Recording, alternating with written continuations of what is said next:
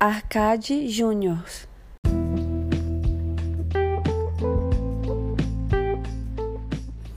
Você se considera uma pessoa boa? Você é bom? Você tem alguém que você ama ou que você conhece que é bom? Ou que de repente é ruim? E se eu te falasse que isso não existe? Ser bom ou ser ruim é muito mais uma questão de atitude, de ações, do que de simplesmente ser. Explico.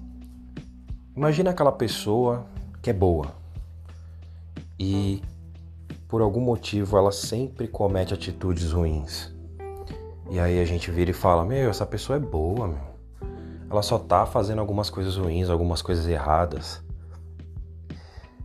Para aquela pessoa que está sofrendo as ações ruins dele, ela não pode ser boa.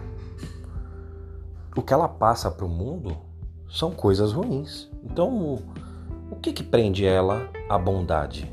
Só ser bom? Ser bom ou até ser ruim é uma questão de atitude.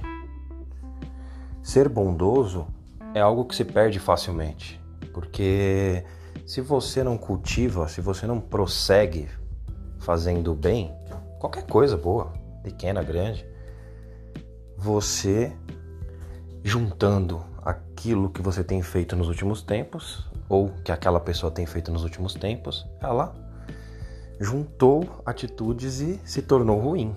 Então acho que ser bom ou ser ruim realmente não existe. A pessoa ela tem atitudes ruins, atitudes boas e aquilo vai definindo-a constantemente, diariamente.